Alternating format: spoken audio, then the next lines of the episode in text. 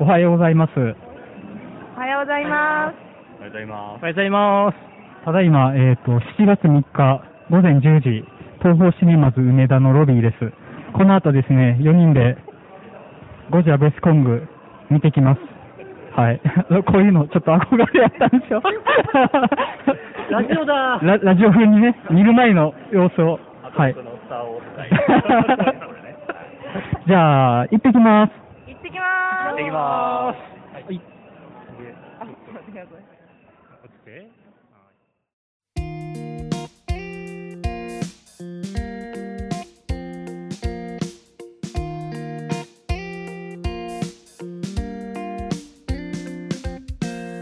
はい。始まりました。映画の話したすぎるラジオリニューアル第12回です。はい。映画の話したすぎるバー店長の山口です。はい。えー関西の映画シーンを伝えるサイト、キネボーズを運営している代表の原口です。前田です。マリオンです。よろしくお願いします。はい。今回、初めて対面での収録をやってます。イエーイ。ライブ感、ライブ感。で、まあ、あの、さっきまで我々、東方シネマズ梅田の一番スクリーンにて、ゴジラ VS コングを見てきたわけなんですけども、まあ、見終わった後のテンションはちょっと、まあ、おのおのちょっと、動揺が見られる 動揺感じだったわけなんで、えっ、と、早速もう入っていきましょうか。このね、熱量はあまり冷め、冷ましてしまわないうちに。はい。じゃあ、えっ、と、ちょっと、あ、今回も、しょっぱなからバリバリのネタバレでいきますので、あの、ゴジラ VS コング見てから聞いていただいた方がいいとは思います。はい。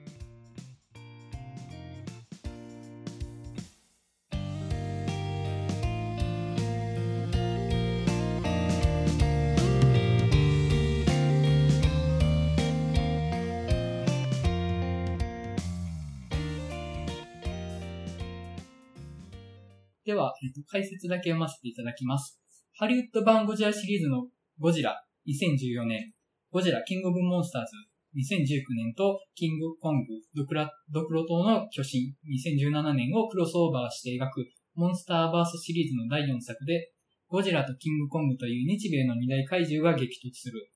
モンスターの戦いで壊滅的な被害を受けた地球。人類は各地で再建を図り、特務機関モナークは未知の土地で危険な任務に当たりながら巨大怪獣のルーツの手がかりをつかもうとしていた。そんな中、ゴジラが深海の暗闇から再び、あ再び姿を現し、世界を危機へ陥れる。人類は対抗措置として、コングをスカルアイランドから連れ出す。人類の生き残りをかけた戦いは、やがて、やがてゴジラ対コングという未曾有の対決を引き起こす。監督はサプライズやネットフリックス実写版デスノートなどを手掛けたアダム・ウィンガード。出演はアレクサンダー・スカル、スガルド、レベッカ・ホール、ゴジラ・キング・オブ・モンスターズから引き続き登場するミリー・ボビー・ブラウン、カイル・チャンドラーほか、また、ゴジラ、ゴジラ・キング・オブ・モンスターズで渡辺謙が演じた芹沢石郎博士の息子、芹沢蓮役で、小栗旬が出演し、ハリウッドデビューを飾ったと。はい。えーっと、まあ、さ、おのおのの感想触りだけ 言っていきましょうか。はい。原口さんはどうでした？あーあの、実は、えっ、と、すでに3月末から字幕版と吹き替え版で下を見ていて、割と今回は落ち着いて見てたので、皆さんの1回目の反応を楽しみに聞きたいです。まず、はい前田さんは？いや、もうこれは最高の知能指数2映画。もう、星5億点つけたいですね、私は。ね、思いついたこと全部入れたやろ、みたいな。その感はありましたね。ノリとテンションで最後までもう、突っ切ってくれる感じが最高です。前野さんはいかがでした？あの、ここまで頭が悪い映画だと思っていなかったというのが正直な感想で、もうめちゃくちゃ楽しかったですけど、こんなに頭が悪いと思わなくて、ちょっと困惑しているというか、ちょっと冷静になって見てしまっている自分がちょっとまして、あの、満足はしてるけど、ちょっとこれどうよみたいな 気持ちでいっぱいです。はい。えっと、僕はですね、えっと、前、このラジオの中で、えっと、この監督の過去作のサプライズを見てたんですよね。で、結構まあその、バランス感覚、そのエンタメの中でバランス取ってんなって人だと思ってたんですよ、今日までは。今日まで。思ってたよりバカだったなと思って、こいつ思ってた以上にバカだったなっていうのがありまして、あの、でちょっと本当に、んまああの、正直僕割と小賢しい映画ファンだとは思ってるんですけど、バカすぎると逆に楽しくなってくるので、これはまあ、あのバカすぎて楽しかった方に入りましたね。はい。シネフィル崩壊。まあ、僕シネフィル名乗る自信はないです。そこまで、あの、やりきってる自信はないですけど、あの、小賢しくなれる要素が1ミリもないですね。本当に。あの、知能指数2がだってじゃないなと思いました。はい。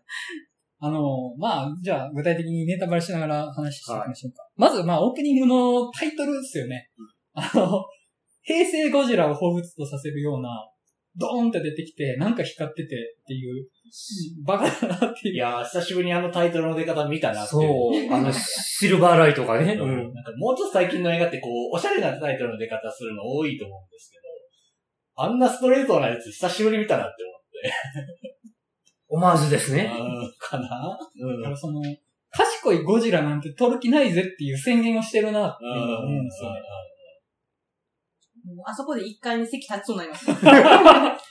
スタンディングオベーション。そうすでに。まあなんかあそこで、あ、これこういうテンションだなっていうのはちょっとわかりました。次どこ語るかってもう全部バカやから。とっかかりがもう逆にないんですよね。全部バカやから。でも結構その、思ったのが、ゴジラ、まあアメリカのゴジラシリーズというか、前作、前々作に比べて、なんか、変な人間ドラマそんなになく、もうメインで、コング、ゴジラ、たまにナードの活躍みたいなところが、なんか一方その頃みたいな感じでもう次々にこう、うん出てくる感じが、あのすごい良かったですね。いや全然、過去の2作よりダントツで好きでした。お僕もあの、ゴジキングオブモンスターズは、なんか人間ドラマの悪の強さが飲み込みづらさにつながって、あんま好きじゃなかったんですけど、今回も人間側の背景っぷりすごいなと思って。もうなんか、なんだろう、一応その、怪獣の戦いを説明するためのアナウンサーの役なんですよ。だから、今回は完全にプロレスですと。もうゴジラのストーリー、ゴジラ側のストーリーを語る人間サイドと、コング側のドラマを語る人間サイドが、最終的なゴジラとコングがリングに上がるまでのせ状況をアナウンスしていくっていう、完全にプロレスやったなと思うんですよ。うん。ああ。そうですね。なんか実況という、本当あの、会場前のアナウンスです。座席判断みたいなぐらいのレベルの内容の薄さというか、あの、本当背景というか、だって今回あの、ね、芹沢博士の息子が出てくるじゃないですか。それはもうなんかちょっと、並々ならぬ思いを抱えたキャラクターなんだろうなって思ったら、なんだこの薄さはと。あいつ、もうちょっとね、ドラマつけれる立ち位置だったと思うんですよね。ね。で、あ、ちょっとまあ、かん、あの、こいつがどう話のメインに関わるかっていうのを結構大きい大ネタのに関わってくるんで、ちょっと大ネタ後で話するとして、えっとね、本当にね、雑、雑、もう人間側のドラマなんていらないぜって。本当に、プロレス？正解。200点。人間のドラマっていらねえんだよ。ゴジラとコングがいるんだからっていう。でも、そのあの、へ昭和ゴジラの、あの、キングコング対ゴジラ以降のノリってこれぐらいやったような記憶があるんです。いや、結構近いですよね。そうなのか。なんか、あの、ゴジラシリーズ見あさっていうのはないんですけど、平成ゴジラ、あの、いわゆる、あの、ゴジラ対ビオランテっていう VS シリーズって言われるものは、僕リアルタイムなんですよね。で、そこはもうちょっと人間の話あった記憶はあって、で、年取ってから逆に昔の、まあ、最近我々でキングコング対ゴジラ見たりとか、その、まあ、ゴジラ対メカゴジラとか、三大怪獣最大の決戦とか見てたわけなんですけど、人間のドラマは本当ないんですよ。で、ここまで割り切ってるのは、やっぱ、平成初期じゃなくて昭和のゴジラまで遡ってるかなとは思ったんですよね。うん。結構なんか、そうですね。今何言おうとしたか忘れてた。全部バカなんだよね、本当に。ただ本当だから、ゴジラとキングコングの主役なだけやってるから、すごいキングコングの表情がめちゃくちゃ豊かだったんですよね。あまあ、結構しかもなんか、コングには結構ドラマチックな展開というか、結構あるじゃないですか。ーうんこう、まあこれも言っていっていいのかな。もうあの、地球の空洞説にのっとった説がこれ適用されて、その、まあ自分のふるさとみたいな場所に帰って、でそこで武器を手に入れて、完全にあのなんか、キングアーサーとかそういう類のこう勇者ものみたいな感じに見える場面とかもあったし、あとまあすごく痛そうな表情するときは、なんか泣き声とかめちゃくちゃなんか人間味溢れる。今回だから結構コングにこう、共感しやすいような映画にはなそれったんじゃないかなは。します。めちゃめちゃコングに感情移入しました。まあ実質コングが主役みたいな描かれ方ですね。なんか。コングの大冒険みたいな。そうそうそうそう。オープニングがまず、起きてシャワー浴びるところ。あおっさんかって、まず挙動がおっさんだって。あの、休日のお父さんでしたね、あれはね。そういう意味では、あの、ドクロ島の巨神の時から成長した感じありましたよね。うんあの時まだなんか、若手みたいな。もうちょっと若かった生の多分武者ぶり尽くしてたりとかして。で、一方そのゴジラは、結構なんだろう。モンスターバースの中で一番怖いゴジラは多分これじゃないかなっていううん結構な暴れぶりというか、うん。結構人間視点から見ても、あ、もうめっちゃいっぱい死んでるわってぐらいの建物のぶっ壊し方とか、なんかエネルギープラントというかなんかその、最初あの、ある巨大企業のこう工場みたいな、襲う場面とかって、なんかすごい、これまでのゴジラシリーズで原子、原子力発電所を破壊するゴジラみたいな感じで、あそこはやっぱ、あ、ほんとなんか、いよいよほんとゴジラは敵だみたいな感覚ですごくなるようなシーンで、あそこはめちゃくちゃ最高でした。なんか私、その、前作とかの詳細結構忘れちゃってる部分もあるんですけど、結構最初の方に、あの、ゴジラとコングは昔からの、なんか、敵だからみたいな、くだりあるじゃないですか。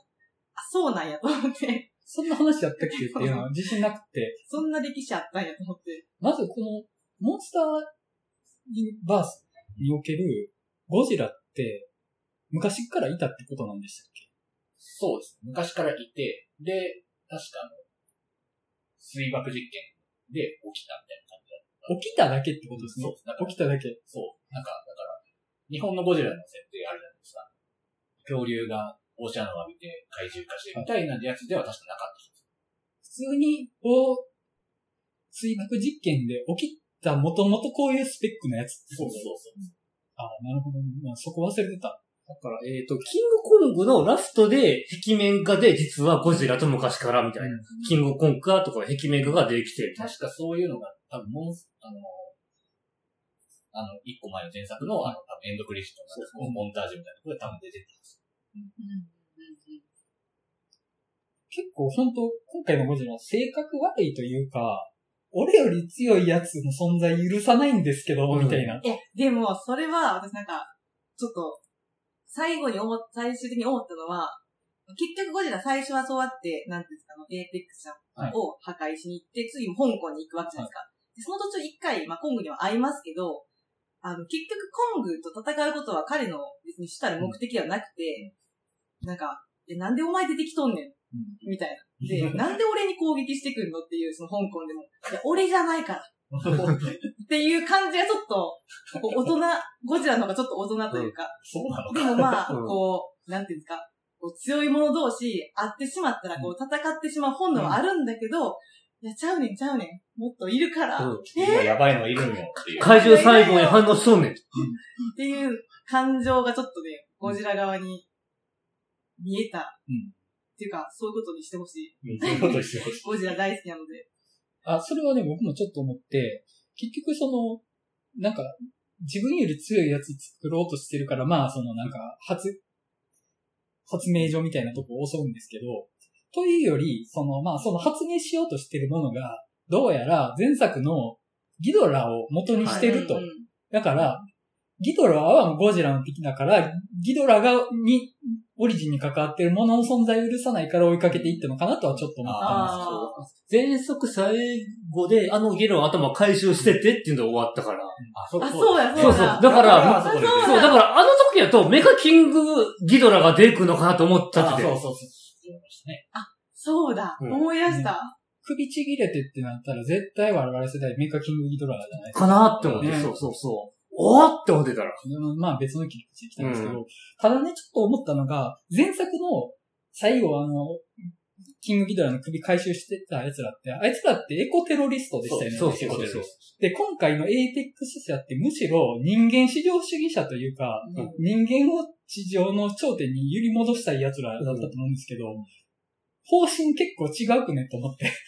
そうです。だからその、頭のこう行く末ってどうなったんやろうな。この間結構なんかいろいろあったんかなああ、だからと思います。表向きは人工知能を使って環境と仲良くっていう企業の手前で、う裏では研究所がやばいと。うんなんか政府みたいな大きなところがエコテロリストを壊し、あの、ちゃんと逮捕とかして、で、その残ったやつを、こうまあ、企業が提、企業が提供というか、私たちだったらちゃんと使いますよみたいな許可を得てこうもらってる感じなのかもしれないですね。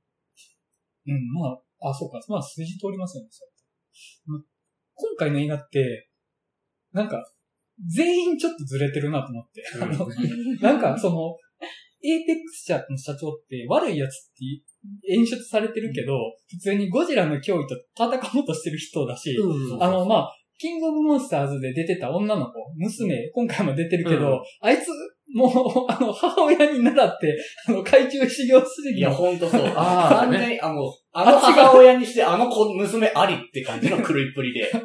そうね、あれは。いや、ゴジラを、この地上の頂点にしておけば丸く収まるのに、どうしてお前はそのゴジラの脅威となるような種をまいてしまうんだかっていう。お前のせいだってそうなのか、その理屈は合ってるのかって完全にあの、こあの、前作のエコテロリスト側と一緒なんですよね、発言が。あと前は違うやなって今めっちゃ思って。しかもね、陰謀論に染まりまくって、ポッドキャストめっちゃ聞いてて、もう、完全に染まってるんですよね。怖いんですよ。そのためにあんなに機材揃えてて、怖いんだよな。なんか、ゴリゴリのね、あの、陰謀論ポッドキャストをバリバリ聞きまくってるっていう。しかもなんかね、あの、怪獣関連の陰謀論だけじゃなくて、水道水には何かが入ってるとか、別方面の陰謀論まで拾ってるって、お前普通におかしいやつやんけってなってたんですよ。いや絶対今、あんな人いたら、あれでしょ、ワクチン治療だったら 5G と繋がるんだよ。絶対信じそうじゃないですか。怖いんだよなっていう。いやこのご時世にそのバランスのやつ、仮にも人間側で設定すると思って、ちょっと。ちょっとバランス感がおかしいキャラになってましたね。まあ、あの母親からしたら妥当な、その、継承なのかもしんないけど、まあまあまあ、これは元から言っても、この2体の怪獣ぶつけましょうっていう発想がまあもう、うん確かま言ってバカなので、まあもうそれはしょうがないというか、まあまあそういうもんやというのは、そうなんです キングコング対ゴジラの時のパシフィック聖夜もだいぶおかしかったですからね。ちょっとそう。怪獣報告塔やからな。だから怪獣プロレスをやろうとすると、人間側はもう完全に、それをさせる側にせざるを得ない あの、おかしくなるんだなっていうのを思いました。どこ語るかなって感じですよね。あの、あのバカなところとあのバカなところと。そうですね。なんかもう、個人的に一番ちょっと笑えたシーンが、あの、なんていうんですか、その地球の真ん中の空洞に入っていって、コングの故郷に変えていって、そしたらなんか神殿みたいなところあって、なんかこの、なんていうんですか、あの、お、おの、おのおのアックスあれを広い、なんか椅子に座りみたいな。あの辺の、なんかもう冒険感というか、なんかアイテムを拾った感、めっちゃ面白くて、もうあそこがなんかもうピークに、もうほんまにアホやなと思いました。あれでコングがキングコングになったる感じが。ああ、キングになったってそういうことか。そう、ドシッと止まってあ、だからやっぱ、キングアーサーのモチーフなってことですね。あの、ど抜けない刀の、あの、剣を抜いてうん王になりましたみたいなモチーフってことですねあそこで僕、キングって誰か言うべきやったと思うんですよ。うん。あープロレスのアナウンスの文脈に載ってるんだったら、コングがキングになったって誰かがつぶやくべきやったと思うんですよ。絶対それは。ね、あれ、あそこはもったいなかったな。で、なんかあれを持つことによって、なんか知らんけど、ゴジラの放射能吸収できるみたいな。そこら辺結構、あの、日本、日本版の昔のキングコング対ゴジラっぽいというか、なんかこう、帯電性質になるみたいな。そんな設定急にあるとか思いながら。ちょっとあれが背びれなんかなってゴジラの、うん、どうやら。あれ、ゴジラの、どうやら別の個体のゴジラの背びれを斧にしたものっていうの説明されるけど、初めわかんなくって、なんかトゲトゲしてんな、あの、って何の岩やろうと思ってたら、あ、ゴジラの背びれなんやって、だから光るんやっていうのをね、後でようやくわかるっていう。まあでもそういう意味では昔からの、その、なんていうんですか、敵同士っていう文脈もなってきますよね。多分そうやって、シゾッタの戦いをしてたってことですよね、多分。地上と地地底で、それぞれ王だったと。急にあそこだけなんか文明感出るじゃないですか。うんそうそうそんな世界観があって。野生動物感がなくなりましたよね、本当に。なんか、ただのもう荒野みたいなところで、いきなりあの、ハンターハンターのゾルディック家の玄関みたいなもんが出てきて、あ押して開けて、そうしたらもうなんかめっちゃ整然とした話がいっぱい立ってて、え、何これって、文明レベル急に変わったの。神殿みたいな文字通り。確かに、あれ絶対誰かが作ってますもんね。で、あそこなんかコウモリみたいな怪獣天井にいっぱいいたじゃないですか。であいつらは、コング組の子分で、だから、その、コングが玉座に座って、王が帰ってきたってなって、あいつら、ひれ伏すんかと思ったら普通に襲ってきたから、味方じゃなくて、普通にいた奴らなんやって。隠れ家を家をいただけなんやって。まあ、サイズ感的に多分、キングコングからすると多分あれもうなんか、ハエとかカーレベルの存在なんでしょうね。うんだんだんちっちゃい欲流が。多分だいぶちっちゃかった。なんかあの時に結構、あの、そのコングとゴジラが離れていっちゃったから、話どうやって そう。戻す、なんか二人どうやって出会うまあのそうやねこれどうやって引きそうや、そうや、そうや、どうやって戻んねん思ったら。どうやってリングに戻すんかな時の、あのアイディア作った神様。穴開けろみたいな。あーって繋がると普通みたいな。しかも、なんで、な、何が？あったうん。温度分かってんねんぞ、って。あれ、なんか個人的になんかその、なんていうんですか、エイペックス社を攻撃してたら間違えて開けちゃったのか、うん。それとも、コングを呼んだのか、うん。呼んだのかなと思ったんですけど、それにしても、読んだっぽく見えてましたけど。無理やり繋いだなっていう。ねピンポイント。読ん、読んだんでしょうね。え、ね。でないとね、また南極まで戻らなあかんし。そうそう。いや、でもやっぱあの、こう、巨大な穴越しにお互い叫び合して、ね。結構、おー、来たねーおー、来たねーあここから来るぞテンション上がってきたねーラストバトルみたいな。おー、来たねーもう、もう、かましてるねーみたいな。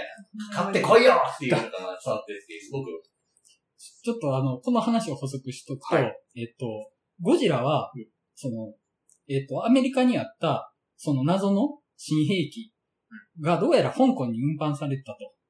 で、ゴジラは香港に現れるんですよね。で、一方で、コングは、その、ゴジラに対抗するために、その、そういうモンスターたちの出自を調べるために南極に行くわけです。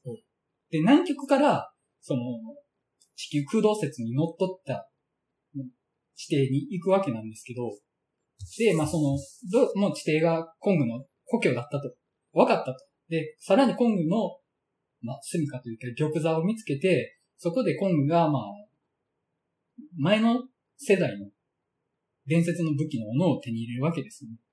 で、そこでゴジラが反応して、香港から地面に向かって熱線を吐いたら、その神殿に繋がって、直接香港に行けるようになるっていう。あ、南極と香港を繋げるのに、その手があったか。まあ、地底は、冷静に考えたらぐちゃぐちゃやな。まあまあ、そら、突っ切りつけたら、そら、ね。まあ、こ、コアやからな。コアがこう。いけるよ、いけるよ、確かに。その手があったか。だから僕、あの、こう、空洞側でこう移動していって、南極から香港、まあ、その距離とかが、ちょっと考えちゃったんですよそう、だからもう、わわけわかんなくなんね、位置関係が。やっぱその距離考えてないところも、あの、キングコング対ゴジラを、あオマージュ。あ、確かに確かそうだ、に、に日本の中移動がな。に。一瞬で富士山抜くから熱海まで行けましたからね。ある程度は近いけど。こっちはもう何千キロ？うん。地球規模やからな。いや、これもうほんま、もう脚本を持ってきて、いいじゃん。これいいね。最高ってなったって思ったら、もう面白すぎますよね。プロデューサーが5を出したわけやからな。天才か、お前。これならいけるな、みたいな。そこのテンションの持っていき方めちゃくちゃ面白かっいや、あれはもう、いや、ほんと、だれるとこがなかったですね。そう、テテンポはいいね、話のその分。当たりっぱなしで。どんどん進んでいくから、不双方の話が。その前で、そのアメリカから香港に、その、うん。スカルクローラーっていうドクロ島の巨神で出てきたモンスターが運ばれるシーンでも、そのレールどこからできたんっていうのが、スーパーな回転トンネルが。多分何かリニアモーターな技術で運ばれるそうそうそうあやろななんですけど、よく作ったなっ二拠点ってもいい。普通に地球安周してるレールを作ってんのすげえな。なんか、まあまあまあ、ここうか。なんか、もう普通にこれで商売した方が儲かるんじゃないかっていうた。確か感じです。に。確かこの技術で。そこまでしてでも、作りたかったものがあるんですよね。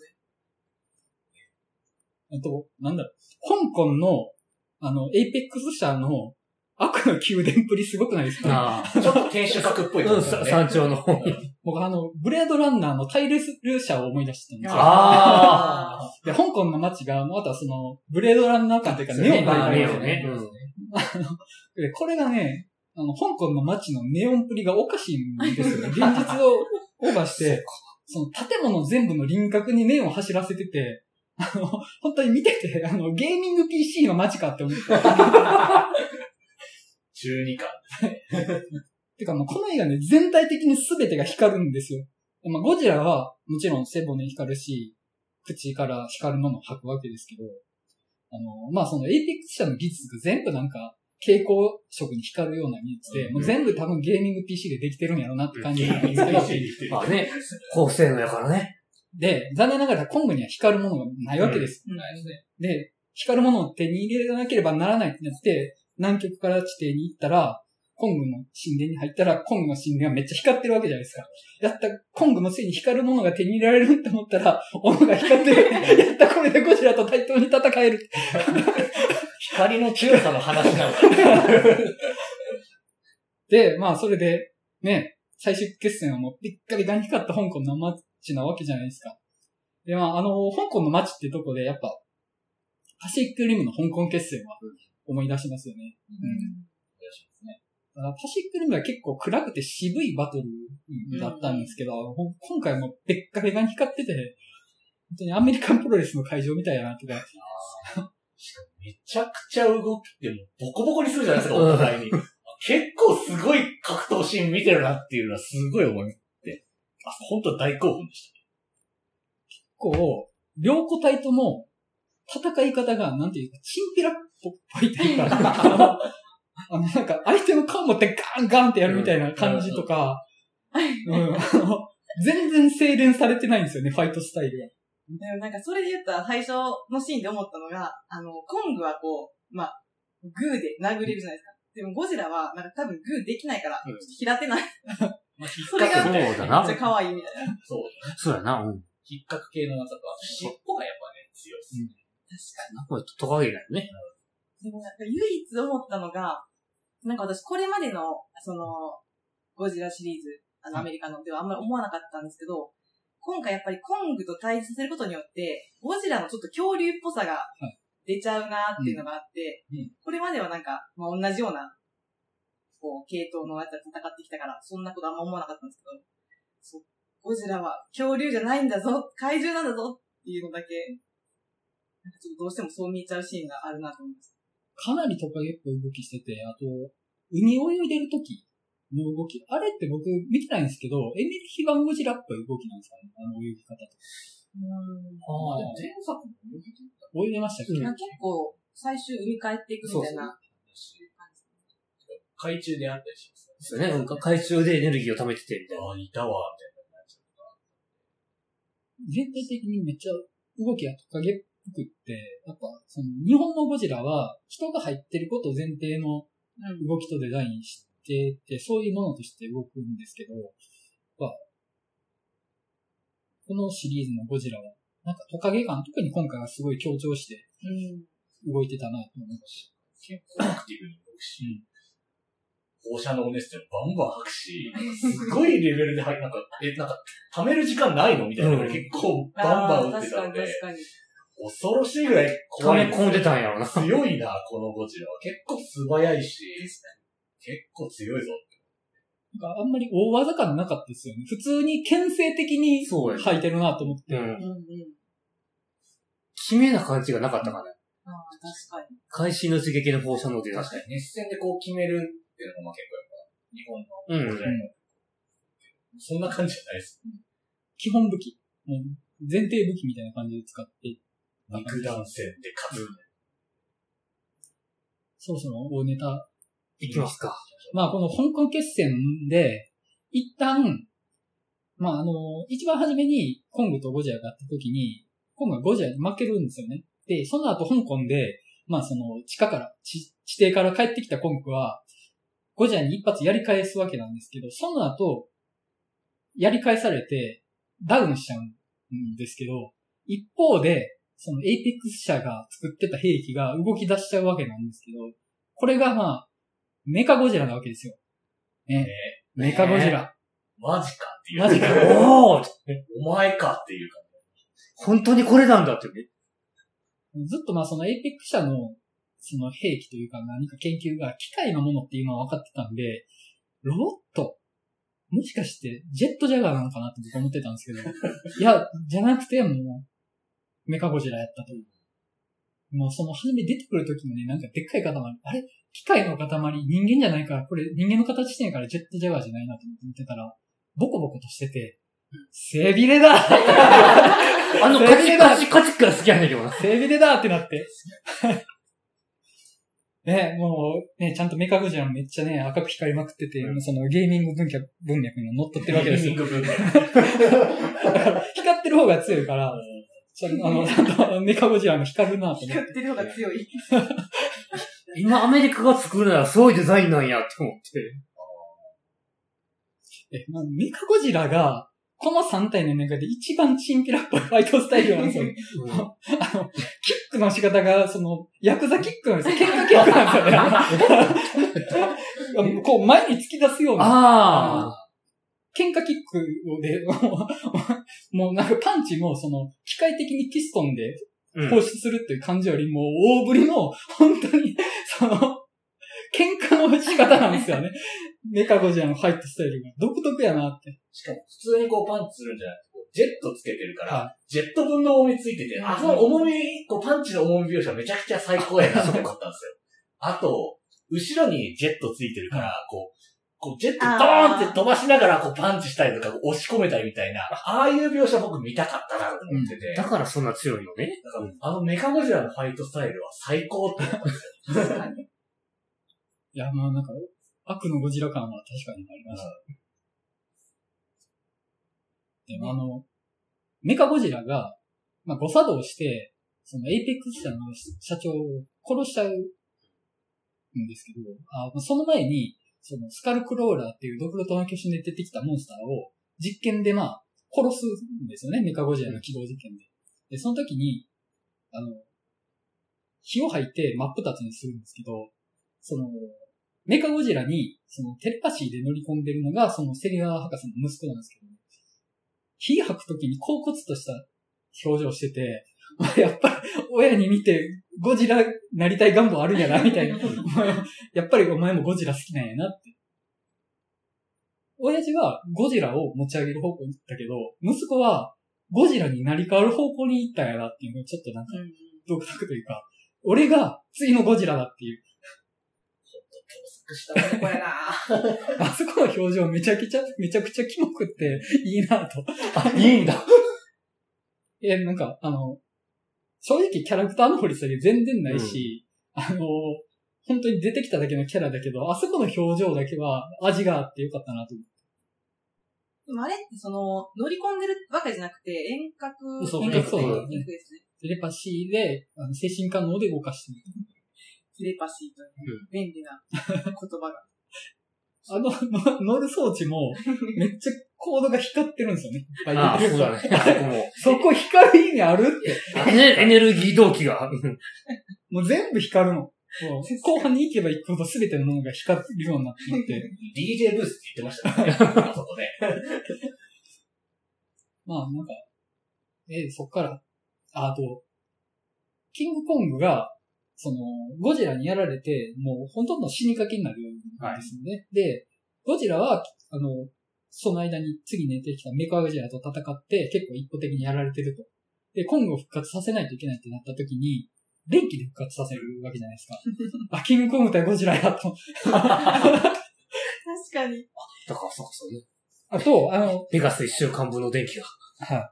あとあれですよ、あの、ゴジラ対メカゴジラでも、一回ゴジラがメカゴジラにやられた時に、次にメカゴジラと再戦する前に、雷に当たる修行をしてパワーアップしてから、あ行くんですよね。あ、そうかそうか、そうや。それ電気やったな、いろいろゴジラの帯電体質になってメカゴジラ引き寄せて、メあのメカゴジラの首もぎ取るとかやってたのって、ゴジラも、キングコングも、電気でパワーアップするんやって。で、しかもそれでメカゴジラ倒すんやって、ちょっとだけエモいなと思って。電気ショックがすげえ。電気万能説。電気万能です。確かによく見たら、あの、乗る機械、あの、まあ、要は乗り物ですけど。あ、ミミミーブ。確かによく見たら AED みたいな。完全にちょうど心臓あたりこう、ひょこいポチってこう乗せる感じのデザインになってる。確かに確あ、確かにこれ AED だわ、みたいなデザインになってて。確かに、乗せる分ちょっとフラットな感じすフラットな感じで、そうそうそう。てか、あそこに仕掛けて、お前どうやって降りたよ。そうやね。すごかったよから。か、どうやって降りたよって、びっくりしたわ。死ぬ、死ぬ、一緒に死ぬんじゃねえのかと思ったんですけど、もう出してるの、キングコング上を。どうやって降りて登ったよね。すごいカットされてるのよちょっとあの、最後に、キングコング、あ、そうだ、思ったのは、これ、メカゴジラ倒せたのって、キングコングもゴジラも、正直あんまり役に立ってないというか、あのね。よく言えば、あの、酒酒、酒に酔わせたっていう。コントロール。結局そのえ、っていう。コントロール装置にお酒撒いて、ショートさせて、動き鈍ったから、勝てたってだけで、あの、メカゴジラに勝てた感は全くないんですよね。とりあえず取ったどうなってて。まあ、あの、人類とゴジラとコングのそうやね3体の力によるものと言えばそうなんだけど、いや、なんかね、お酒巻くのとかもね、なんかあんななんかハイテクな施設なんか、そんな塞い毒とか。なんか、そんなんじゃならんやろ空気口ね、冷却口ならないと思うねんけど、防水仕様になってないよ。それかいって。解決もバカっていう。それでええのっていう。解決方法もだいぶバカっていう。でもやっぱりその、メメカゴジラをこう、両サイドからゴジラとコングがこう、ガッと行くところはちょっと興奮しましたね。いや、あれね、キングコング対ゴジラやと、二人で向かい合って、うんうん熱海城を倒すのが、あの、そうや。うん初めての共同作業だよねっていう話してたけど、あれって二人が戦ってるから、そうそう。その共同作業っていうかもう結果論まあ障害物今回はちゃんとメカゴジラを倒すっていう共同作業だった。最高でしたね。ね。あれは良かったなって。しかも、放射のパー、熱線パーって入って、こう、斧にこう当てて、おエネルギー溜まった、それで、バーンって、さすがーって、かっこいいって。ゴジラの熱戦、バフの効果あったんやなと思って。そうか。そう、貯めれんねや。でもなんか。ゴジラも分か。ってるやん、その使い方。その斧の使い方知ってるんやと。そう、偶然じゃないですよ。あれ、完全意図的にすごいバーって吐いて、そうやなもうなんか。やれやーっていう。一応だか。ら、せ、背びれやか。ら自分の一部やか。ら分か。るか。わか。る。そうか。ら。うん。あれは俺の、これだから。そう、吸収してくれるみたいな。分かって、あ、すごい、すごい、維心伝心と、あうんの呼吸。やっぱね、もうすっごいライバル同士、もう敵だったやつとこう共闘するってなんかやっぱ熱いじゃないですか、どういう作品でも。やっぱそこに繋がるこう熱さがあります。最後もまだ戦うんかみたいに言わせたけど、ね。いや、もう、ざげるよ。なんて言ってんの？やったぜ、俺たち。今日はお前の勝ちだぜって変える感じ。うん潔く。お疲れみたいな。今日ごめん、もう疲れたからちょっと書かれてもらうわ、みたいな感じの書き方でしたよね。でもやっぱりその、一回その、ゴジラがコングを倒した時に、やっぱとどめを刺さなかったっていうのは、やっぱりそれはなんか、敵とは思ってなかったと思うんですよね。ライバルとは思ってると思いますけど、そこに対して敵と思ってなかったからとどめを刺してないんお前、ですね。そこへ止まっとけ。こよかったな。で、やっぱり、その、やっぱ、この、どっちが買っちゃうんだ問題みたいなのがやっぱあったと思うんですけど、やっぱこう、いいバランスでこう、収めましたよねっていう。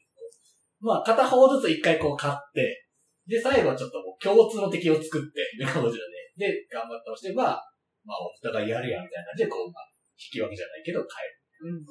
どっちかに勝敗つけちゃうと、ちょっと角が立つから。共通の敵を作った。そこはまあ、前と一緒ですね。キング、キングボンダイゴジラ。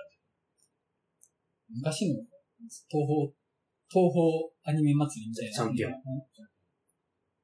VS ってついてるけど、これ、共闘するやつやな。うん。な。あ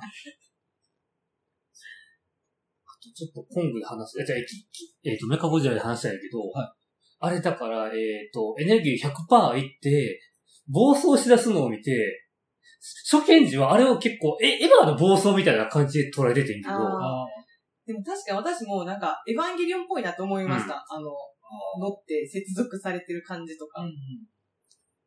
まあでもなんか、意識してそうな気はしますけどね。多分、デスノートのね、実写版のハリウッド版のやつ撮ってるぐらいだから、その辺の、日本の、バカにしてもそうね。そう、だから、あの辺の知識とかも多分絶対あると思う。で、その辺で、えっ、とね、マスコミした時見た時に、よく知ってるおっちゃん曰く、わしの時代から見て、あれはゾイドやってる。ああ、まゾイドあ、ああ確かに。そう。なるほどって思って調べて。ああ、確かにそう、ゾイド世代によって受け止め方が違うみたいで。確かにゾイドもそういう話やね。あのメカゴジラは、うん。そういうのがわかる。あの、エヴァといえば、あの、ゴジラとコングが初めて対決する艦隊戦、あれって、あアスカ来日そうだですよ。そうだガギル戦、確かに。あの、戦艦の上をぴょんぴょん跳ねて、水中から来るやつと戦うのって、あれ、アスカ来日の話の、あの、ガギエル戦ですよ。で、しかも背びれで出しながら、こう、戦艦の方に近、あの、空母の方に近づいてくるのって、あれ、思いっきり、そのガギエルがやってた演出だと思うんですよね。あ、なんかあと、そうですね。船、こう破壊して、その船がついたまま動いてて、こうなんか船も一緒に動いてるみたいなのも確かシーンあったし、やっぱ絶対絵は好きですよね、この監督ね。全体的にアダム・ウィンガード、超サブカルボンクラなんじゃないかな。まあね、で、まあ日本好き。多分そうだと思う。めちゃめちゃアホやと思うんですよね、本当に。あの、最後のメカゴジラ倒すところも、あれ、あれですよ、モータルコンバットの Fatality やなと思って。 Fatality。あの、サブゼロの Fatality、あの、脊椎引っこ抜くやつ、あの、モータルコンバットの映画で見れなかったんですけど、こっちで出たと思って。確かに、確かに、確かに。あのメカゴジラ最後、その、酔っ払ったとこって、だからあれですよ、 Finish Him って出てる状態で、あ、ここからもう、キングコングが、 Fatality 決めた。首も一つだやったって。モータルコンバットだったんだな、これ絶対その、あの、日本以外だとモータルコンバット超人気コンテンツなので、絶対その脊椎引っこ抜くっていうのは、もうモータルコンバットとイコールになってるはずなんですよね。で、それをやってるってことは、もうクソボンクラですよ。バカ、バカすぎますよ、本当に。ある意味、いや、てか信頼できるやつ。いほんまにアダム・ウィンガードでよかった。や、確かになんか結構そのアクションの抜けの良さは、すごくサプライズの時にも思いましたけど、結構思い切りがいいなっていうのを思ってて、今作もすごい思い切りがなんかあの、香港、香港にこう出てくるときに、コングの後にこの主人公というか、あの、みんな出てくるじゃないですか。はその時の出てくる時の、なんていうんですか、USJ のこうアトラクション乗ってるみたいな、あーすごかったあれすごかったですよね。これ絶対あの、アトラクション出す気やんか。いや、もう出してほしいいや、いよ。あれちょっと言う見たいですよね、ね。コングのとこすり抜けて、ゴジラのとこすり抜けて、ギリギリでってそういう。、そのビルのところをね、ヒュッて行くのが、あの映像すごかっ結構カメラワークがうん。結構上下反転しますよみたいな結構アクロバティックな。縦方向に回転するカメラワークがあって、こんなのよう撮れるなって。すごいなうんすごい、あれはすごかった。た。なんか、え、本当は、撮影してる時何もないんでしょ？嘘でしょ？って思いました。ね。どうやって撮影してるの？って思いましいやー、なんかね、す、すごい、すごいですね。多分、その話のなさも、昔のゴジラ、本当に昭和のゴジラのぐらいの温度感目指そうと思ってやってるような気が するんですよね。山口さんのその監督へ、なんか監督を勝手にこう格上げする 論法。あ僕よく使ってますよね、この論法。何やるつもりやってんそじゃないかな。こまで考えてなさそうなのに。いや、でもこれはやってまあるでしょ。確かになんか私、あんまりネタバレしたくなかったから見てないんですけど、あの、ちょっと前に秘宝、映画秘宝で、はいあの、アダム・ウィンガーのインタビュー出てて、あの、見てから読もうと思って、はい読んでないんですけど、触りだけ読んだら、やっぱり過去の作品とかはい。見て、めっちゃ好きとは言ったんで、うん。確かにそれは意識してるかもし地底空洞説に載ってる、ちああの地球空洞説に載ってるのもめちゃめちゃ古いタイプの SF 映画の分野そうやね。そうですね。確かにあるよね。昔のやつ。ロストワールドとか。なんか、そこを今、この、絶対的にめちゃめちゃ、その、牧歌的なまでの SF 感というか、れない。確かに。ね、ちょっと、そういう意味では、ネタ的にはちょっと一昔前というか、子供の時に思い描いていたうん中二な世界っていうのを結構詰め込んでくれてます。なんかね、賢いしてる瞬間が、ふあ賢いふりしてる瞬間がないんですよね。今だったら、あの、怪獣が現実に存在させるためにはどういうテクノロジーとかどういうロジックが必要かみたいなところから 逆算して、怪獣が存在するということはこうだみたいな映画撮りたくなると思うんですよ。そういう要素ゼロですよね。ゼロですね。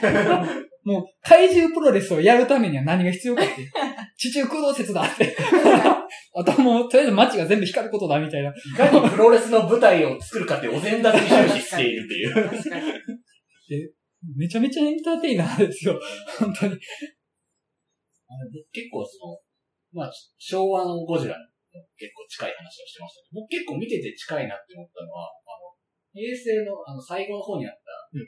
キリュウ、ゴジラ、あ、はい。ゴジラ、メカゴジラと、あはと、ゴジラと、あと、モスラが出てくる、東京 SOS のあの二部作に結構近いかなともちょっと思ってて、あれでも金、あの、メカゴジラ暴走するんですよ。ああ。で、で、ゴジラも、そのメカゴジラを持ってきてて、その、メカゴジラが、初代ゴジラの骨をベースに作られてるん。で、まあ、呼応するみたいな。うんそういうところはちょっと今回もあったし、うん。で、モスラはこう、人類の味方だみたいなポジションだったのが、今回はそのコングに近いような感じになってるのかなっていうふうにちょっと思ってて、ここの二部作を結構連想しました。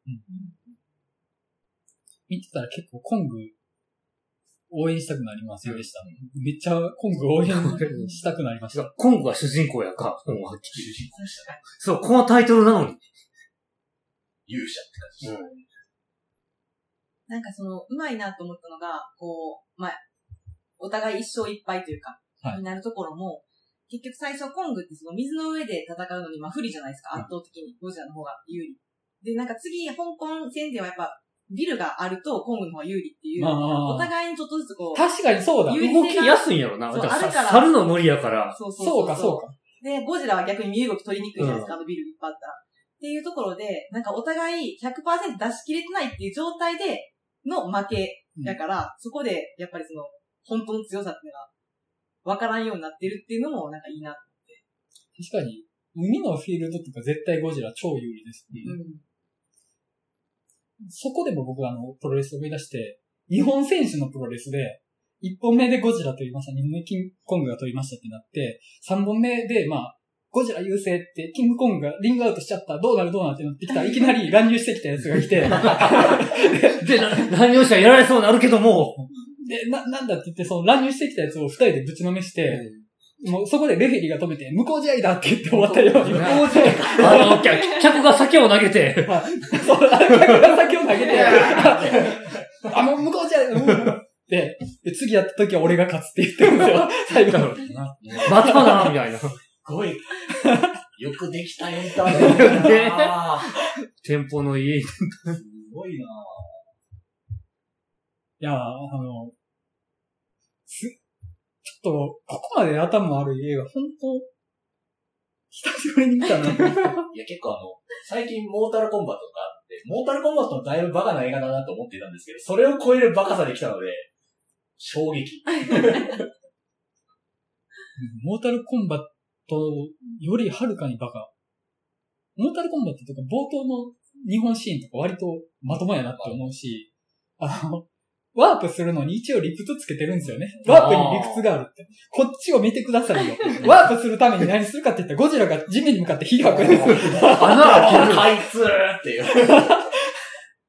もうその、どっちが、その、ためらいがないかって言ったらもう、ゴジラベースコングの方がはるかに。しかも、そんぐらい威力強いのに、メカゴジラの吐くやつとは対等なんやね。そう そう。そこだから人類の技術もすげえな。あそこ開通しちゃったら、地下からやばい生物いっぱい物出てくだる。だよね。やべえぞ、この地球っていう。だから、でもそこ反重力でどうなるかやあ、な。でも、わけわからんからね、反重力を考え出すと。でもその、コングは反重力はいけるっていう説なんですね。うん。よくわかんないですよね。まあでも、そうですね。なんか最初の方も、なんか、地底の方から変なやつ来るみたいな設定でしたもんね。最初のゴジラ。うん。まあなんかそこはあれじゃないですか。コングが見張ってるんじゃないですか。穴のとこ。ガーディアンだ。逆にこれ次何するんだろうってちょっと思って。っていうのが、あれ？こういう話が出てるんで。あ、あ、ごめん、ごめん。え、次って、じ、次回作？作んの？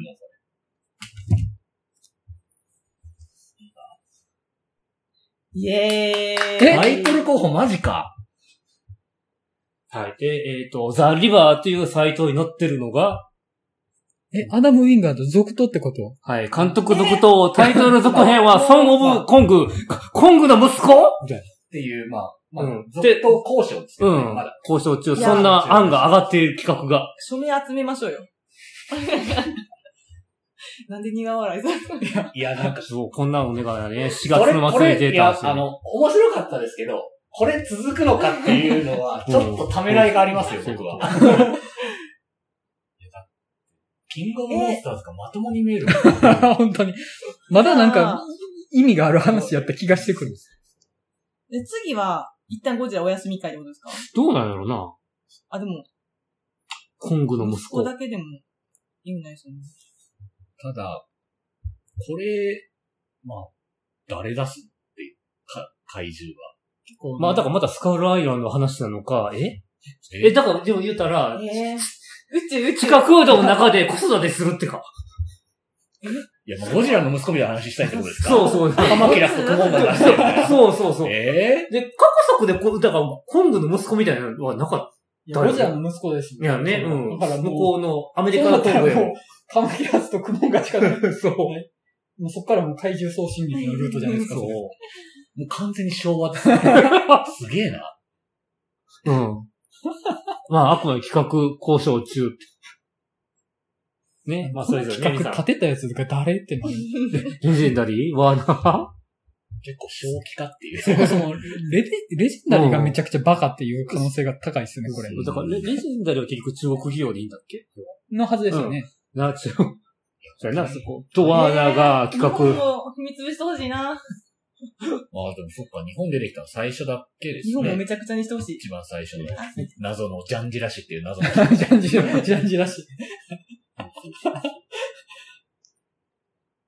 もうちょっとその、日本語で、なんか、カタカナ表記があるぐらいのオマージュ要素しか日本要素なくなってきてるなってなりますね。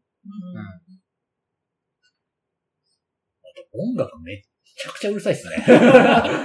もりもり。あの、マットマックス怒りのデスロードのジャンキー XL なんて本当にうるさい。とりあえず、すごかった。とりあえずは売り上げ、だからそれな、稼ぎ次第やけど、まだまだネタあるらしい。レジェン、レジェンダリーは。あるのまガイガンでしょ。あ、ね、いくらでも、あーガイガンでしょ。怪獣まあでもそろそろ宇宙怪獣は出してほしいかまあだからで、強いところが出たから、まあで、あ新怪獣か、な。結局、今のところあれですもんね。あの、地球由来の怪獣しか出てないわけですから、宇宙怪獣ってないですもんね。あ、普通怪獣はグもそうか。あ、まあ、あれか。あ、じゃあ、キングギドラもキンそうやなグギドラ。キングギドラも地上からやったっけ？あれも、あれ、いや宇宙宇宙、宇宇宙、宙宇宙、あれ宇宙生物。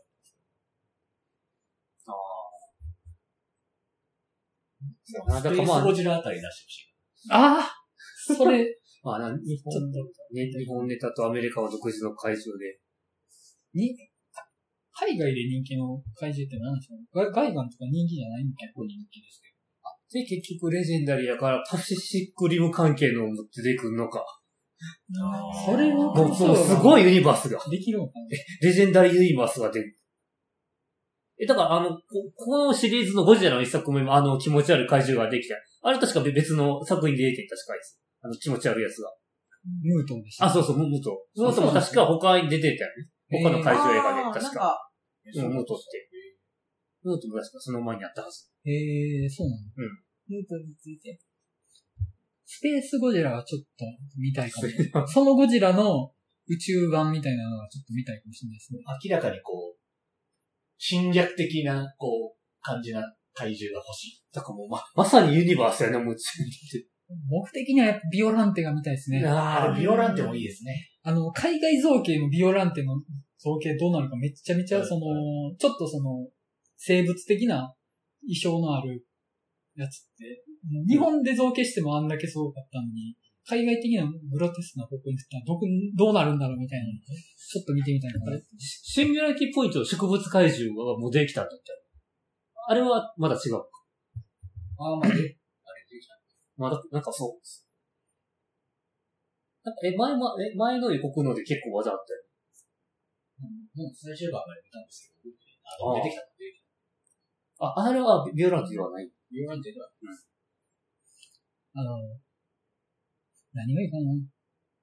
デストロイヤーが出せないですね。このシリーズだと。そうですね。あの、オキシジェンデストロイヤーがゴジラに対して効かない世界観だから。なんかすっげえ適当につけた感がありますもんね。あそあ、それにつけちゃったか、みたいな機会。そうだ。思ってたことがあって、はい多分今回で、芹沢博士の息子死んでないなと思って。いや、私も思いました。まあちょっとおかしくなって、だって一旦シュンってなって、見てないですもんね、その。まあまあその気絶したもんね。死ぬシーンはなかったし、まあ、あの、おそらくあの、建物崩れて、怪我とか負ってると思うんですけどでも、なんか残ってそうやな。あれだけをね、もったいなさすぎるあれですよ。眼帯つけて出てくるんですよ。そこオマージュか。いや、それしかな、それしかないでしょ。もう眼帯つけて出すしかそれない。か、なんか車椅子キャラかな？あそこまで行っちゃうと。だから、えっと、今までって、その、親父がもうゴジララブのうん。親父で、息子がもう、もうメカゴジラを使ってゴジラを超えようとしたと。で、次では、もうその、可愛さがなって肉体が倍で、象に転換して、うん。ゴジラを殺そうってなって、その、もう、ゴジラキラーを作るっていう。うん真のオキシジェンデストロイヤーを作るとやっぱそっちで。こ、こっちが本部ちゃんっていう。なるほど。いや、それ、これでしょ。これしかない。これしかない。ゴジラを殺せるのは芹沢博士しかいないんですよ。うんあだからメメカゴジラではなくちゃんとした、確かにそうですねごついの。確かにメカゴジラでね、ゴジラ殺したことないですからね。これ、絶対これしかますからね。レジェンダリーに企画書持っていくしかない。これ、やなこの案ぜひ使ってください、本当にっていう。じゃあ考えたらいくらでも続編できるよね、シリーズが。意外とできるのか。そうやな。もう、そうや、ゴジラを倒すための。また小栗旬なんですかね。まあ、使ってあげた方がいいんじゃないですか。頑張って白目も向いたし。いやー結構出し尽くしたかな。そう、小栗旬が役立ってない問題が。まあそもそもこの話人間どうでもいい話だから、その役立ってるかどうかじゃなくしゃあない。確かて、誰が役立ったかって言ったら、一番役立ったのは酒ですから、あ、だからあいつがこうだ、奥さん亡くなって、ちょっとずつ飲みながら、あれがなくなったらもう俺も死ぬんじゃない あいつ、そうあいつが味方側なの？未だにちょっと飲み込みづらいんですけど、あの陰謀論野郎が。陰陰謀論野郎の先が 倒したっていう。だいぶやばいやつ。え、なんか、水道水にフッ素入ってるみたいなのがましたうん、そうそうそう。それで脳が来ちゃう。あ、せ洗脳さされ。やすくなる。もうやばすぎるやん。とりあえずお前が陰謀論に洗脳されてて、お前やって、お前やってなって。怖かったね。やべえ奴同士が一緒になって。な、なのに先でっていう。あの娘もまた続投できそうですね。まあね。完全にゴジラファナティックな存在として。ゴジラファナティック。あいつと、もうそのセルダー博士が何かの、ああ、その二人の代理戦争として怪獣が戦うみたいな話。また、そこまで、ちゃんと見つめてくれるんだったらすごく見たいそうとか、あの、もモナークとはまた別の組織ができるなんか今回ね、さすがに怪獣だけやと、ちょっときつい。面白いけど、ちゃんともうちょっと人間もやってほしいです、僕は。2体プラス1やったからな。個人的な気持ちは僕はやってほしいです。怪獣ブロスとしてはもう本当完璧だったんですけど。監督がね、同じ。ちょっとあるとがあるので、多分それは無理ですね。期待できるし、もう期待できない。もう次、もう次何をやるんだろうって考えたら恐ろしいですもん。で、コングの息子やからな。も次のシーンで宇宙にいてもおかしくないですよ、次。うた大気圏無視。最初のシーンから。だって最初いきなり結構唐突でしたからいや、ね。ほんまに。なんで、あれ？こいつなんでいるの？みたいなとか、キャラクターいきなり出てくるし。でも本当私的にはもうそれがもう最高で、なんかちょっと、前半戦人間ドラマかなって、なんかチラチラっとしかゴジラとか出てこなくて、うんそうそうそうで、後半でいきなり出てくる感じかなと思って、ちょっと気抜いてたんで、最初からこんなに出してくれる。ありがとう、大好きって思いました。結構ね、昔のゴジラって、ゴジラ出てくるの溜めるんですよね。うん。で、ちっちゃい時見てて、ゴジラまだかよって思いながら見てて、まあ、登録性な人間どもと見ながら見てたんですけど、しょっぱなからもう、火も吐きまくり。もういもうゴジラ出てきたら次はいつ熱線入ってくれるんだろうってもう見てて、あ、やっと入ってくれたっていう、その、異を待ってましたっていう、その歌舞伎の見えみたいな感じなのに、もう今回はもうジャブ、ジャブとしては 火を吐くっていう。牽制技。だから、いつ対決するかがね、本当ね。いやー、ちょっと、一周回って僕大満足ですよ、本当に。いや結構や見た直後なのが、すごいみんな大興奮で喋ってるらしいですね。いやー、多分、この熱量、火またいだら、消え、消えてたというか、薄まってた気はするんですよね。そう、だんだんと落ち着いて見るから。で、冷静になって、火置いたら、いや、あんな矛盾ないっしょ、と か言ってた可能性あるなと思あの、って。だからあの戦艦の浮力何って話で。なぜ戦艦は沈まないって。そうそう。空母すごいなって思いましたよ。コングとゴジラ上に乗って、普通に浮いてるのすごいなって。確かな 何万トンでしょ、ゴジラ。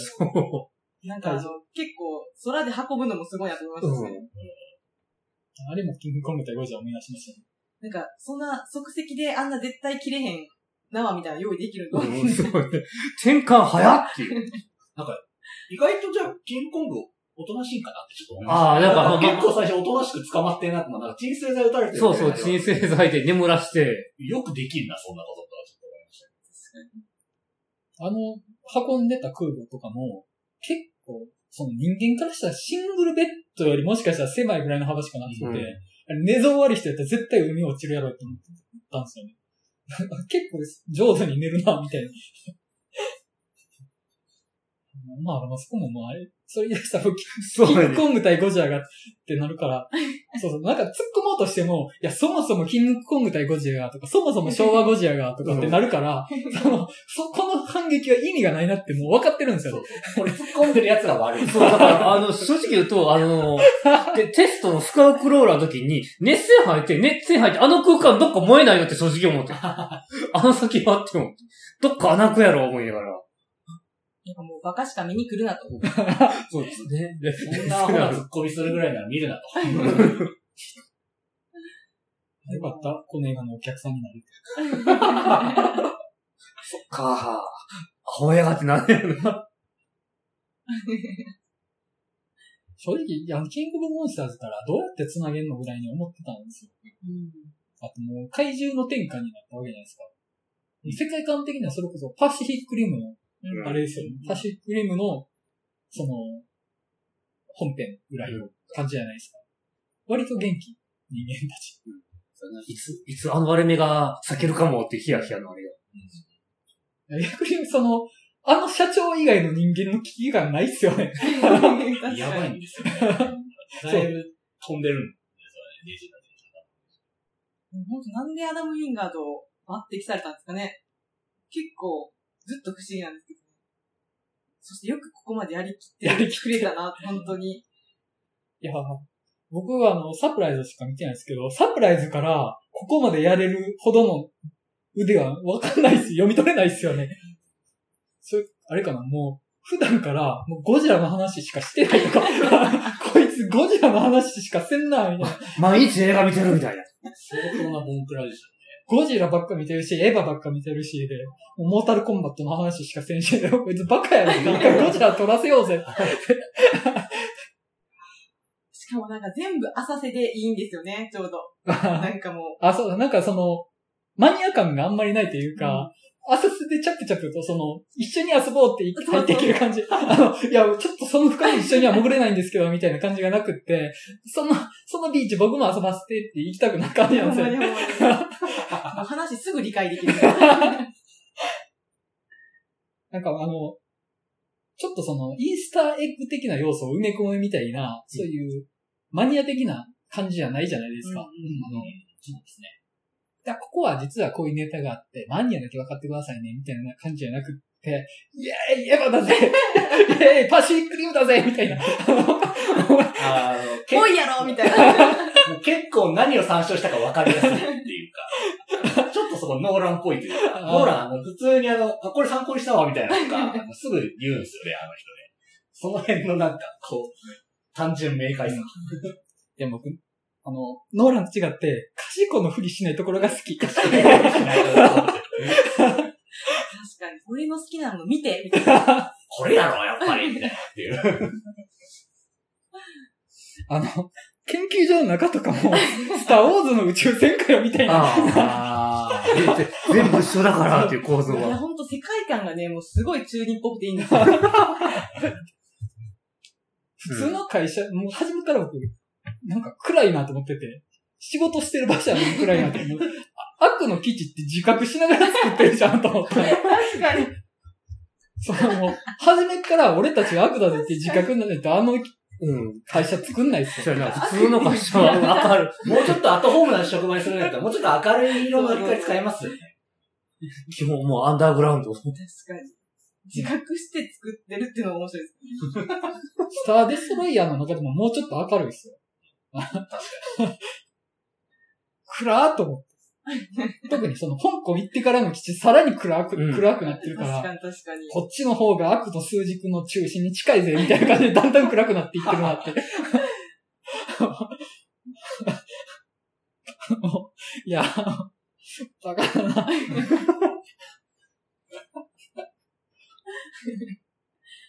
ちょっとなんか、読んでたら、んなんか、さらにバカなもの見つかりそうですよね。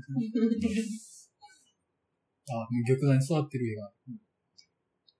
ちらってさっき音楽の人だけ言うからね。あの4メートルぐらいのギターアンプと1.5メートルのバスドラム使ってるんで、だいぶバカみたいな大きい楽器使ってましたまあけど。、ライブ、そうやな。あの、フェスで使う音楽。ですよね。さすがだな、ジャンキーうんだからエクセル。、あの、屋内向けじゃない。うん、そうそう。野外向けの音響機器。あの人本当毎回、パーカッションの数、えぐいというか、うんアホみたいバッキバキにやるよ。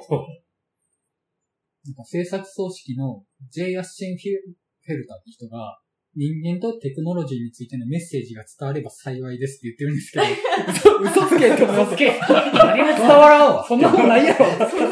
そんなもんなかったわそんなメッセージだった。そんなもんあるか。人間とテクノロジー。テクノロジーとはってなテクノロジーの使い方？もんあるか。メカゴジラを作るかどうかって。テクノロジー舐めてるやろと思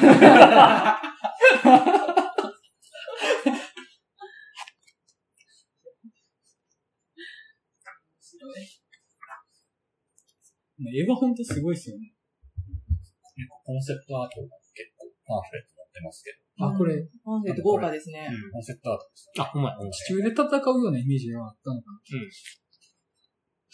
完全にこれ、玉座として書いてます。おかしいでしょ、もう、これ。悪の城じゃないですか。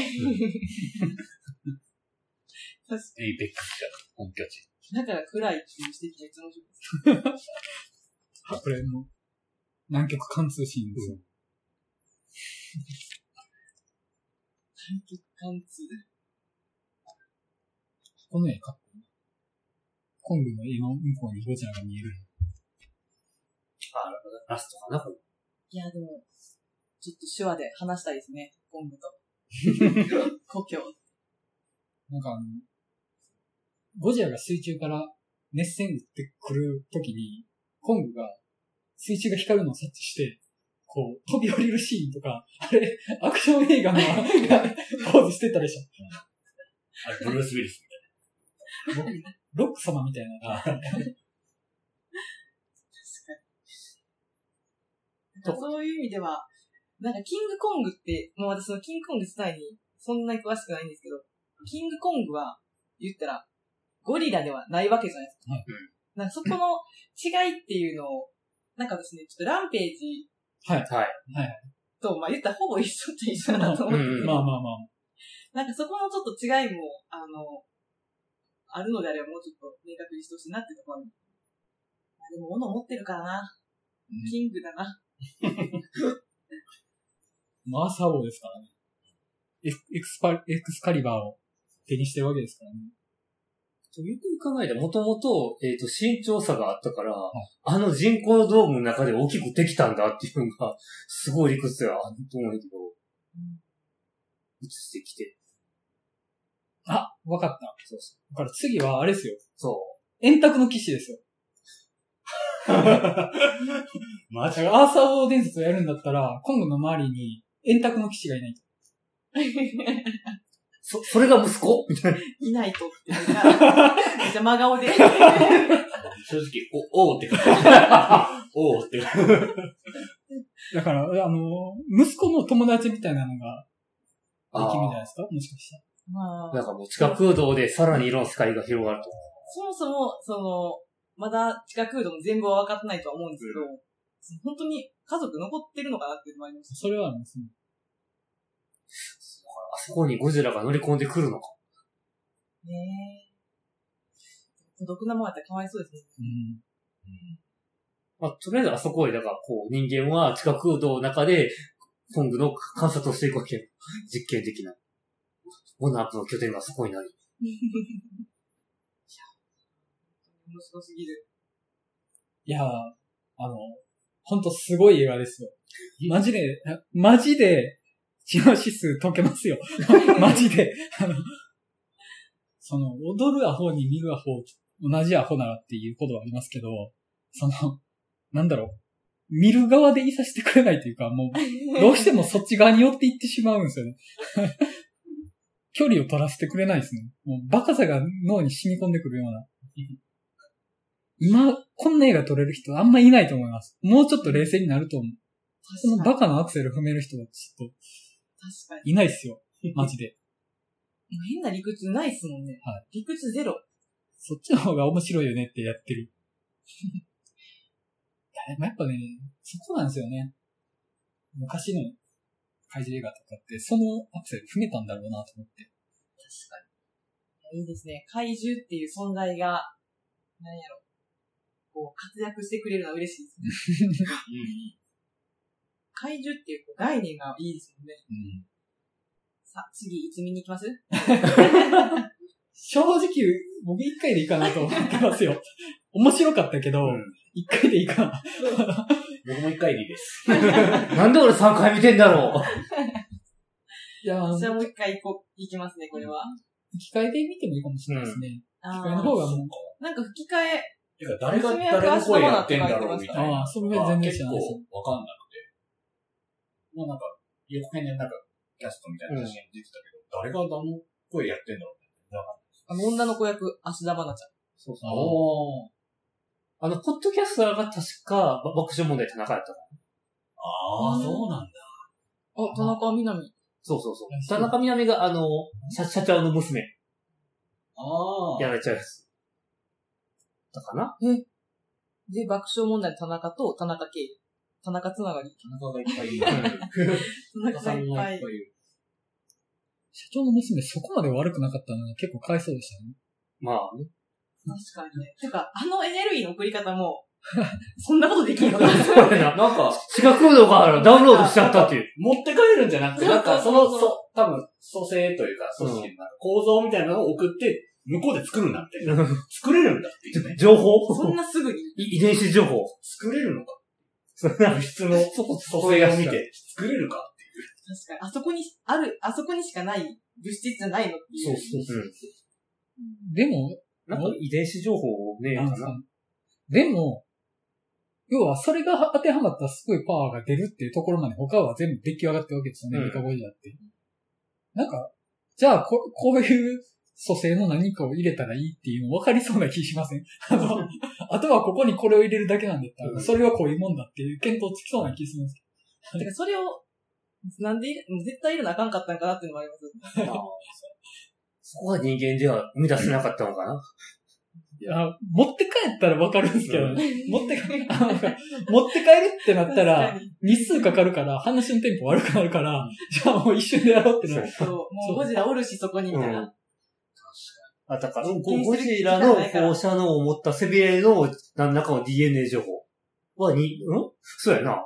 それは、キングギドラのあの頭にはないってこまあ、あーそういう意味でも気流っぽいというか、と。そこで、メカゴジラが完成するけども、こう制御不能と。この話、多分数日でしょ。数日だし、多分あの、ゴジラが一番初めに襲ってた日が別の日なのは間違いないんですけど、あれかいやでだから、最初襲って、翌日以降であいつらが潜入して、香港行くって言って、一週間ぐらい。うん短い話では。なんかまあ、そ、な南極向かってからと、エイペックス社侵入してからは多分同じ日で1日の範囲内だと思うんですよね。うん。それまでは多分日をまたいで、で実際起こっているのとしては多分2、3日やと思うんですよね。うん。劇中で描かれてる日数って。やばないです。やばないです、その、この密度。スピード感。で、なんか、思ったより長すぎることもなかったくないですか？うん時間が。そうね。意外とこれで、そう、114分ってこい。そう。この、なんか最近やっぱ、対策映画になればなるとちょっと長くなりがちじゃないそう多分エンディングロールが10分近くはね、多分あれで。うん。確かに。これ2やっぱそれは時間以内。で、そう、だからテンポが速い。うん。だから、もう余計なとこすっ飛ばしてて。結局、リアリティが映画を長くしてるっていうのはあると思うんですよね。あーここの筋道を通すために、この描写が必要っていうのをやっていくと、どんどん映画が長くなると思うんですよ。で特に対策ってなればなるほど、起こる出来事の数も多いから、こう、これをやってないと、この後にこれの出来事が起こるっていう理由をつけれないってう。なんって、どんどん。英語は長くなっていくと思うんですけど、そもそも、辻褄なんて放棄してしまえば、うん映画は短くて済む飛ばす。やっぱ、それが、気づけば、乗せられてる、い移動させられてるコング？やっぱそのホラー映画を撮ってる監督の良さやなって思って。そこ確かに確かに。あ、それはそうかも。まあこれは映画は辻褄関係ない。いや、ホラー映画基本的に90分とかなんで。あ、そうやね。そうはい。そこやな。な結構私長い映画、どうしても、あそこいらんかったんちゃうかなと思っちゃうシーンがあったりするんですけど、うんこの映画に関しては、それ言ったら全部いらんしぐらいの感じ で。いや それ言い出しね。キングモンスターはなかったと思うねんけどな、あれ。確かに長かったですね。はずやもんね。あれはちょっともうその怪獣自体の神聖みたいなものを描こうとしてうん。るので、その人間たちはそれを崇め立て祀るためのうん下々の民なわけです。で、そこ、いかに怪獣を崇めてるかというのを描かないと、その怪獣っていうものの、その神聖っていうか、権威性を確保できないから、そこの積み重ねが長くなっていくと思うんですよね。でこれは、その、怪獣たち、怪獣の凄さみたいなのはあくまで面白さで描こうとしてるから、あのそこのロジックみたいなとこあんま求めてないかなと思うんですよね。だから、このを持って、コングはキングコングになって、で、キングオブモンスターの中でもキングになったゴジラっていうから。いや。いや、キング同士は戦い。でもゴ、ゴジラってゴ、ゴ、ゴッドプラスジラか、か神怪獣やから。そうですね。神と王とかね。で、うん、その文字、意味的な考えると、そういう面白さ。さすがにこんなとこですかね。語ったね結構喋りましたうんね。まあ、ア論、ホ映画と言いながら、バカ映画と言いながら。もう疲れました。この後行けるかな、お店に。疲れました。結論5億点。でいいです。でいいです。でいいです。ああ、下半期一発目に。ほんまや、もう今年1位ちゃうかな、これ。いいのか じゃあ、こんなとこで終わりましょうか。はいはい。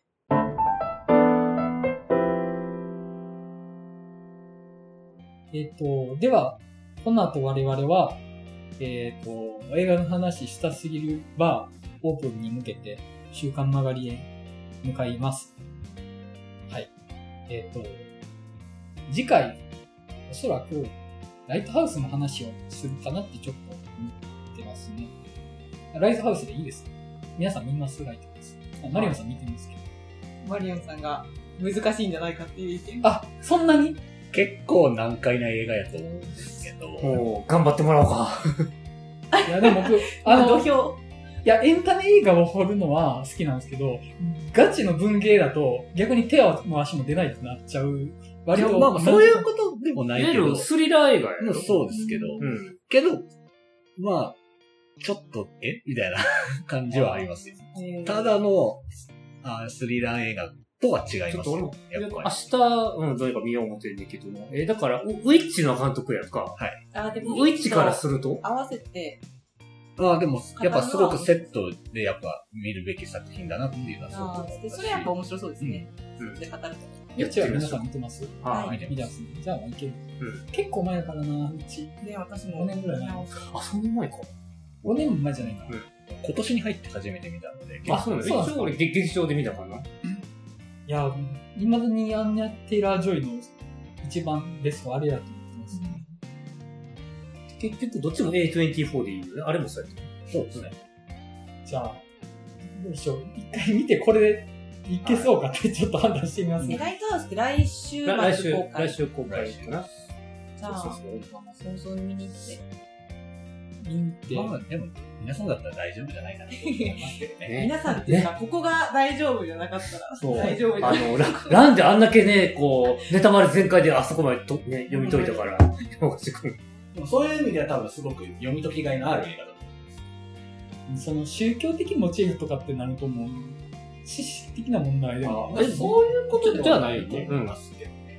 まあ一回トライしてみましょうか。めっちゃ浅い回になるかもしれないでえ、すなんかある意味だから、あの、狂狂気やから、なんか、シャイニング的なノリもある。まあそうですね。急にめっちゃ浅くなってほしい。なんか、怖かったですね、とか言って。まあそういうなる可能性ももちろんある。いやでも予告めちゃめちゃ面白そうじゃないですか。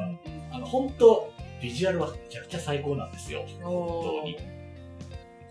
僕面白そうやし、あのなんか伊藤淳二がプロモ漫画書いてましたね。うん、そうそうそうそう。ですか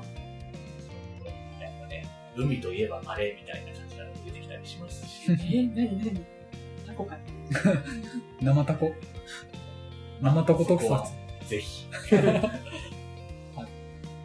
じゃあ、そんな感じで我々は週刊曲がりに向かいます。はい。それでは、えっ、と、映画の話したすぎるラジオリニューアル第12回ゴジラ VS コングの回を終わりたいと思います。それではまたお会いしましょう。さよなら。さよなら。